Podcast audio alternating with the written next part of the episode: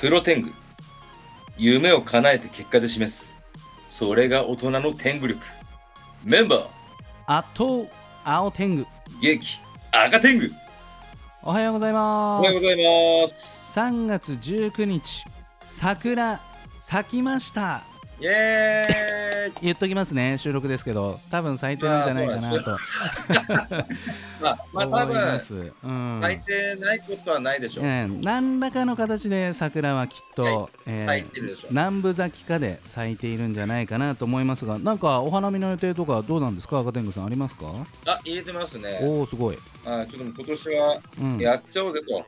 いやーもうだってマスクもね個人のその判断に任せるってなったしこの間 JR 東日本だったかなあの会見見たら、まあ、政府はね満員電車などではマスクを推奨しますという立場だったけど JR 東日本さんはあのそこが満員だったとしても個人の判断に任せますっていううん風になったんであ完全にこれはあのー企業としても元に戻していきたい流れなんだななんて、えーそんな風に感じておりますけれども、あのーまあ、その続きでそのままニュースの話なんですけれども、あのおいキャリアで楽天が新しく参加しましたよね楽天モバイルっていう形で。はいはいそれでまあどんどん基地局を増やしていかないっていうフェーズのところでその全責任を負っていた部長さんが巨額詐欺事件を起こしたのってご存知ですか、あなんかそれちらっと見ましたねそうそういやだから部長だからさ部下を率いておうこれからねソフトバンクだなんだドコモだなんだ au だどんどん負けずにやっていくぞ広げていくぞみたいなフェーズで部長が、あのーその資金を自分のところに還流させるためにエネルギーを使っていたっていうねいやーどこの業界にも悪いやつっているんだなーなんて思いましたけれども悪と戦い続けている赤天狗さん巨大な悪との戦いはいかがですかいや巨大な悪との戦いはちょっと終焉を迎えましてよかったねはいちょっと今月うん本当だったら赤天狗いつもくっそ忙しいんですけど、はいはいはいえー仕事を取り上げられるという形で、わ笑っていいんですかこれはどういうことなんあですもうだ大丈夫です。大丈夫ですかあのーはいお金は1月までしか出せないんだけどかう、ん10月までやってほしいみたいなこと言われたんですよ。むちゃくちゃやないかちょっと死んじゃうじゃないですか。死んじゃう死んじゃまあ、うこれはもう切りに来てるんですよね。あー無茶なことうーんさすがとはいえ、もう2年半やってる作品なんで、うーんこっちとしても3月までは粘らせてくれと。うんうんうんお金出なくてもやりますとうんうわ言ってたんですけど、うんまあ、残念ながらちょっとその後悪の最終攻撃であの案件ごと破壊されるっていう感じで終焉を迎すえました、ごいね悪がいるもんですね世の中 にはええちょっとまあね、あのーまたね機会見て執筆できればと思いますので それはちょっと楽しみですけれどもね赤天狗はちょっとねネネタにしていこうかなっはてい感じいいとです思けいどますいいと思いますまあぜでもひどい話あでもちょっとね別の話なんですけど、うん僕の友人があのクラファンとかやっててひクラウドファンディングはいあその達成したぞって言って喜んでたんですけど、うんそれとなんか、で、実際それから何かを作るわけじゃないですか。まあ、その集まったお金をもとにそうそそうそうのそ掲げていたあの題目を、まあ、ミッションとしてこなしていくってことですよね。で、制作費を聞いたら、うんもうメンターは飛び出て、その先ツイートしたんですけど、うん、あの、目標額の2割えで作っ 作ってください。えなんでなんでなんで2割はそのプラットフォーム側が持ってくんじゃないの2割で作る。 8割持ってかれちゃうのそんなバカな話ないでしょそれクラファンの意味ないでしょって思っちゃいますけ8どね割、いや、なんかいろいろあるから、えーあの、ちょっと、これお金は使えないんで、これが稼働費ですみたいな感じで提示されたらしいです。それでもなんか出資した人の意図と全然違うことになっちゃってるよねそういうことですよね。うんなかなかに悪ですね、ひどいなって、だからね、某ね、あのーやっぱ、あの代理店入れると5割抜かれるじゃないですか。ああ、そうですね。汐留方面にある会社さんですかね。はい。多分、んそこに憧れてるんですよ、その会社の。ああ、ピンハネ野郎と。あのーとりあえずもう、稼働全体の4割なら、あ5割いってないから、まだ俺らがほにゃ通じゃねえし、みたいな感じなんです えー詳しい話はちょっとここからゲストさんにも聞いていければそなうとですね音楽業界に悪はいるんでしょうか、その前に天狗工房の社会一曲お願いいたします悪は許さん絶対に周りの中でも断固破壊していきましょう。滅していきましょう。聞いてください。天狗工房第三者化、灼熱バーニングドリーム。さあ第460回3月19日のプロテングは改めまして私青天狗と赤天狗が、お届けしておりますいやいや、ご登場いただきましょうそれではよろしくお願いします。はい、雷天狗こと柴田光一でございます。今週もよろしくお願いいたしおます。願いしよろますしくお願いします雷降臨。まあ、雷天狗、その由来はですね、えー柴田浩一さんの楽曲が、えーまさに雷のような、えー電子音 EDM、えーダンスミュージックいろいろな要素を、えー込めたですね、えーサウンドになっておりましてそこからこの名前が来ているわけですけれども改めて先週聞き逃した方もいらっしゃるかもしれません柴田浩一さん自己紹介をお願いしますはい、作曲家、アレンジャー、シンガーの、えー柴田光一でございます。いろんな楽曲を、えー手掛けさせていただいてます。よはろいしくお願いいたします。えー前回、先週はですね、えー学生時代、まあ、どんなことがきっかけで音楽業界に入ったのか、そして入ってからどういった経緯で現在の活躍まで至るのか、まあ、時に、えー経済的に難しくなって、アルバイトに明け暮れた日もあった、だけどそこに手を差し伸べてくれた人がいた、そして今があるんだ、えーそういう話、えーしていただきましたけれども、ズバリ、柴田さん、はいはい音楽業界にはい、悪はいますかいるんじゃないですかね。本当ズバリ聞いたな。やっぱいますか。多分どこの世界も同じようにいるんじゃないでしょううか。ーんまあ、その悪が悪なのか、みんなの正義があるんでしょううーね。ん立場によると思います。なるほどまあなるほど。解釈なんでじゃないかなと思います。これが昔うの、昔のですよ。昔のアニメ業界だと、ん制作費が2000万円ですって言われてたののうん、大体半分ぐらい抜かれて、1000万で作ってねみたいな感じだったんですよ。うーんでこれがそのまんま楽曲の方に当てはまると、じゃあこれ200万使いますよと、うーん200ですって来てるんだけど、降りてきたのは100切ってると、そういう感じになってくるんで、うーんまあ大体音楽の世界にも代理店はたくさんねいらっしゃいますからまあそうですね。うんどうやってこう上流から流れてきてその自分のその立ち位置がその川のどの辺なのかっていうのがねまあ、ええ分かりにくいケースももしかしたらあるのかもしれないんですけれども、何かそういうあれですか柴田さんはお金の交渉そのギャラの交渉っていうのはもう自分が前面に立ってやってらっしゃるんですかそうですね。今、お友達の社長とか、うんうんえー仲間でやってもらってる場合もありますけれどうーんも、海外の場合は直ですし、あーはい、英語なので、なるほど意外はとい海外の方がやりやすいとか、日本は先に値段言ってくれないとかなんかそういうなんかやりやすさやりにくさありますね、あのー今、青天狗さんおっしゃったように、うんあのー直球ですね、あーいい悪いはっきりしてますね。うーん、はいう額面定理が先ですもんね、やっぱね。そうですね、ここはい、本当んこういうものがしたい、で、いくらかかんの、うんで、イエスかノーかでうす。んうんうん日本なんで回りくどいんですかね、本 当。なんなんでしょうね、なんかこう、なんなら着手してから金額下げられますからうんいね。やそれいや決まってからやりなよだったらいやいや、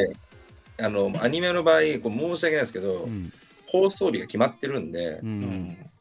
手動かさないわけにはいかないですよ。決まってから動かせないのそれは残念ながら、そういう業界じゃないん です。残念ながら。俺もこの方が絶対にいいと思うし、うんゲームなんて全部こうなってますよ、うー今。んうんテレビの方が、やっぱりまだそこ抜けてないですね。いやていうか怖いよねいくらかわからない仕事をとりあえず手を先に動かしてでもこいつらもう引っ込みつかないよなみたいな感じで足元見られてね、あの減額提示されるっていうこれでも、大体仲いい会社が多いんで、あーでいつものうんいつものあれみたいな 感じの流れなんですで、なるほあどまあいつものあああのぐらいのねうん金額ですよねって、相場ねうんいつもので着地するんですけど、うんたまにその悪いやつがうんいつもの嘘をついてるんですよ、あ君のいつもと僕のいつもは違ったみたいなねそうそうそうそうあーあれ3分の1とかですよこれじゃあっつってあああなるほどね3分の1はきついな。きついですねまあでも音楽柴田さんのポジションですと、えやっぱこれ印税っていうのがね、絶対的にあるわけですよね、それは印税って言っても、その印税って本当にスズメの涙の涙の涙ぐらいですよ。今やもうサブスクっていう世界になってますから。あ確かに。でそう僕がレーベルをやってる経緯も実はそれがんうん20代前半で、あのレーベルをやって得た知識で原版権を持つには、まあ、印税って、えー、と大体1.5%ぐらいなんですよ。うん。ーあーそうで原版権だと大体12%から20%ぐらいなのか全然変わってきますねななのであの録音物をハイクオリティのものをいかにあのちゃんと安く早く作るかっていううーんだからチームを組むっていう発想になってくるんですけど、なるほどなるほどあのちょっとでサブスクって今まあアップルミュージックとか Spotify とかこういろいろえあってお金入る仕組みになってるんですかえ、なってます、ただ、なってはいるんだなってはいるんだですけど、その数値がですね、かりなり不明確なので、だってあー何曲聴いたって1000円みたいな世界ですもんねササブスクだからえー、と回収された大元の額から、えー、と再生数を割り出して、それで分配されるっていうのが、ええはあーええオフィそシうャルいのうシステムなんですそうですねはいまあ、またカラオケも違うんですよね、区分がね。へえあの確かに客単客単価とそのいろいろあって、その中でそれがかかったから、この場合はいくらですよみたいな。あなるほ難どしい方程式があるんですね。あるんですよでもまあそういったその音楽のその収入になる仕組みっていうのはしっかり意識されていて、まあ、原版権だったりそういったところをしっかり抑えて何かそうです自分が一生懸命作った楽曲がちゃんと無駄にならないようにってことは意識されてらっしゃるってことですよ ね。え、必死です。なるほどね。間違いない。でもえこーの音楽業界のそもそも音楽の聴き方もうだいぶ変わってきていてアメリカだとね、タワーレコードがなくなっちゃいましたみたいな世界ですもんね。うんうん、そうですよね。別にもう流通する必要がないからですようね。ん、そうですよね物流する必要うん、そのアーティストさんの特典とかがいろいろあるからまだ CD で買いたいっていう人もいらっしゃるそうなんでしょうね。まあ、結局、その、まあ、ジャケットというか、うんそのうん現物としてはいはい手元に置いておきたいっていうのが、うん、まあ、あると思うんですよ。その心理わかる。るわかる価値がありますよね、ちゃんと。あるまわあそうですよね。うんうん。今ここに手元にもたくさんありますけど、8センチシングルの未開封とかいたくさんありますよ。懐かしいですよねえーええ引き続き後半も音楽トークしていきたいと思いますが、ここで雷天狗こと柴田浩一さんの楽曲を流したいと思います曲紹介お願いしますはい、えー横浜 DNA ベイスターズさん、わえーディアーナさんに、えー楽曲提供させていただきました。作詞はラッキー池田さんです。えー作編曲、私がやらせていただきました。途中のレッツゴーは僕の曲です。えー僕の声ですね。すみまうせんん。うんえーハッピースターダンス。ハートからレッドまで横浜じゃんじゃん盛り上がっていこうじゃんシレレイズもルティも打って打って打って打って打ってかっ飛ばして宇宙に飛んでけ星になれガチガチガチガチ守ってキャッチガチガチ愛して離さない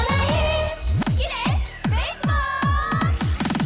横じゃん花じゃん萌え萌えじゃん目指すはあの星じゃんじゃんじゃん横じゃん花じゃんイケイケじゃんドキドキウキウキベースボール日本の元気な横浜じゃんみんなの夢のせらんじゃんじゃんスーパープレーで萌え萌えじゃん汗も涙も星になれさあみんな両手を合わせてハッピースターだ「うてうて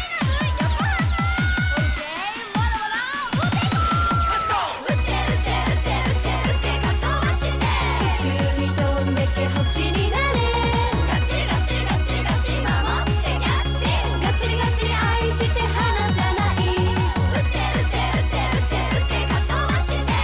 「宇宙に飛んでけ星になれ」「ガチガチガチガチ守ってキャッチ」「ガチガチ愛して離さない」好きですベースボールさあ第460回3月19日のプロテングは改めまして私青天狗と赤天狗と、雷天狗と柴田浩一はお送りしております。いえいえ、ではいや、雷天狗こと柴田浩一さん告知があればぜひお願いしますお願いします。はい、えー検索エンジンでですね、えーひらがなで結構です。柴田浩一と調べてください。えー SNS とかね、えー YouTube チャンネルとか、いろいろ出てきますんで、見てください。よろしくお願いいたします。よろしくお願いします。ご出身は岩手県なんですねそうですね、生まれ岩手県ですう。ん何歳まで岩手にいらっしゃったんですか小学校いっぱいまでって感じですね。じゃあ結構記憶残ってますよねだとするとそうですすね。うんうん、うん、はい千葉県に来てパッとこええう順応できたんですかそうですね、まあ、あの母が東京の人なので、ああそういうことですかなので、まあ、年一とかは全然往復をしてたといううー感じです。んなるほどなるほどはい、さあそんな、えー柴田浩一さん現在はね音楽家として活躍されているわけですけれども何かそのご自身で楽曲を作る他になんかプロデュースとかそういったお仕事もされてらっしゃるとお伺いしたんですけれどもそうですね、そういうのもやってます。いろいろ、えーいろんなグループがあるので、まうんうあ、ん自分が参加している、えーなんて言うんでしょう、まあう、ん J-POP なものだったりとか、えークイックマンの、えー洋楽だったりとか、それから、まあ、この後でね、聞いていただく、あかねっていう和物のサウンドですうーね。んいろいろやらせてもらってますうん。その他にあの楽曲提供とかっていうことで声かけられてい、うん声かかけていただいた時は何でもっていう感じですね。今ちょっと演歌のお話いただいてますわね。あええあのい1日1曲以上作るとかそういう世界ですかえー、聞いていただいた AKB の曲なんかは、うんうんうんえっと30分で作ってますね。えー、そんなこポと可ン能っなてんです、やかっぱりもう、イマジネーションでそのまま形になっていく感じなんですかね、やっぱり。そうですそうです。もうあの頭の中に8割ぐらいできてるんですよ。うーんそれを演奏していくと、あここはこの方がいいかなって言って、ちょっと修正が入ったりとかして出来上がってくるんですよね。うーんはいお大体オ、ケが決まってくるのがまあ3時間ぐらいあれば多分上がるんじゃないですかね。強い。強いこ。うやって瞬間的に浮かび上がって、はいあっという間に曲になるっていうパターンもあればええ、なかなかできないなみたいなケースもあるんですかあその場合はダメなんでアウトですね。そうなんだ時間かかるものはあのー結局聞いていただいたユーザーの人たちに頭に入らないってことなんで、僕へえの中で考えたら負けみたいなのがあって、ああそうなんだ全部もイマジネーション、ドカンでそのまま最後まで形にならないとってことですね。そうですそうです。鼻歌で歌ってもらうっていうのが多分ポップスだと思うので、うんポップス書く場合、1回で1番聞いて覚えてもらえなかったら多分アウトなのかなっていうのは自分の中では決まってますう。ーんそれ、ありますか、過去。あのこれちょっはいとむ、形にならないかもっていうの。結構若い時ありましたけど、うーん逆に知識で固めようとするとダメですよね。あなので、そのテーマに沿った行動をしたりします。うーんでなるよほど。くあのシャワー浴びてたりとか風呂に入ってたら出てくるんだよみたいな話あるじゃないですかうん。うんうんはいはいはい。だったらいくらでも入りますけど、そうじゃなくて、なるほどねうちゃんと具材を集めに行った後にリラックスしてたら、あこうじゃないってなるのが本当だと思うんですよ。インプットした上でってことですねそうです、そうです。ずずっと入ってたいですよ。ずっと湯船に入って、こう、カタカタやって確かにねうーんそれできたらね、環境も最高ですからね。そうそうそう。そんなわけないですからね、本まあそうするとこう曲のため仕事のためにこういろいろとこうインプットするための行動をいろいろされてらっしゃるってことなんですね当。。そうですね、その時に、あの、あーってこともい、あの、いろんなこと言われたりとかしますけども、そういう行動をしたりしますね。はい。はなるほどそうなんですね。まあそうやって一曲一曲出来上がってこれこれまでに何曲作ってきたみたいななんか自分で把握されてるんですか。いや、ちょっとわからないですね。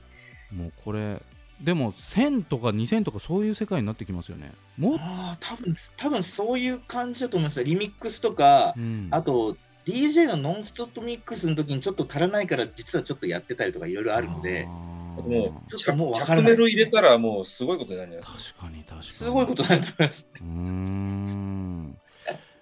まもなく新年度2023年度が始まりますけれども、はいなんかええこんなことやってみたいんだよねとかそういったことがあればぜひ教えてください、そうですね、ずっと海外志向だったのでうん、うんちょっと海外に行って、その日本のことをちゃんと、えー分かってもらいたいなと。うーんでその近年ね、あの赤天狗さんもおっしゃってましたけども、なかなか難しい日本になってきたじゃないですか。うーんそうなので、日本っていうその真髄みたいなのをちゃんと海外でこう聞いてもらい、見てもらい、逆輸入してったら、ああ、やっぱそうなのね、みたいな、えー日本の魂というんですかね、うーんそういうものを持って、えーメロディーを書いてたりとかするので、うーんそれをしてみたいですね。おなるほど、ねいいですねこれはやっちょぱっとも和の音色とかそういうのも海外の方には結構響いたりしますよねきっとねそうですね、僕の中では、あのまあ、尺八ももちろんメンバーでいるんですけれどうも、ーんえー結局その和和楽器を使うことが和じゃないんですよね。なるほど音階だったりとか、あーアンビエントのそういう、なんていうんでしょう、SE、サウンドエフェクトだったりとか、ザザザザって入ってくるんですけど、それが風吹いたりとか、そういう、僕は絵を見し見てもらいたいっていうことで音を作ってるので、匂いとか温度とか、なるほどねう想像させるちゃんと具材もありつつのはい和。はいうーん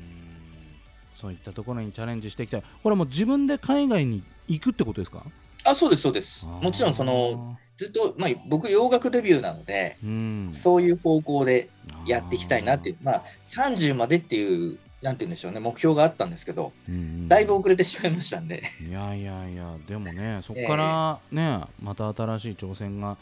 やりたいって思えるところがねすごいなって思うわけですけれども、まあこそうのです。柴田さんの職業って結構憧れの職業なんじゃないかななんて思うんですけれども ええ例えば学生さんがじゃあそのまま音楽家になりたいってなった時に、例えば今専門学校行っていて、じゃあこれ ABEX に就職する、ソニーに就職するとかそういった方向もあったりするんですかどうなんでしょうね、これからって、そのどんどん先そうみになっていくと思うんですよね。うーんなので、そのどんどんその世の中がオートメーション化されていって、あーえーまあ、そういう方向になっていくわけで、確かに確かに。じゃあ、それが、それをすることが、まあ、た果たして正解か、お勉強してって、えーそういうところに入れるのが正解かっていうのを考えていくと、じゃあどうなのかなって、確そかのにそ自う分ですね。自分の個の力をちゃんと持って、うんどういうところでも対応できるようにっていうのを、たくさんなんか本読んだりとか、うん人とお話しされるのがいいんじゃないかなって僕は思います。なるほどね。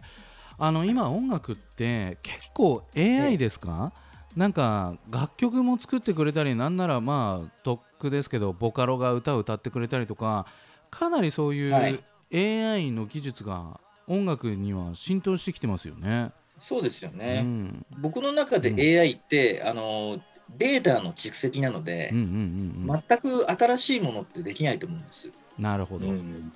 で厳密に言うとその人間の脳もそうなんですけど、うんあのモーツァルトだっただったかなバッハだったかなあの宇宙のディスクに触れてるっていう話があるんですよ。僕は作曲などしてないみたいな。でその宇宙のディスクに触れてこの断片をあのなんとかして曲にするだけだっていうはあ。まあそうそういう観点からすると本当のオリジナルってないんでしょうねっていうのがあるんですよね。うん深い。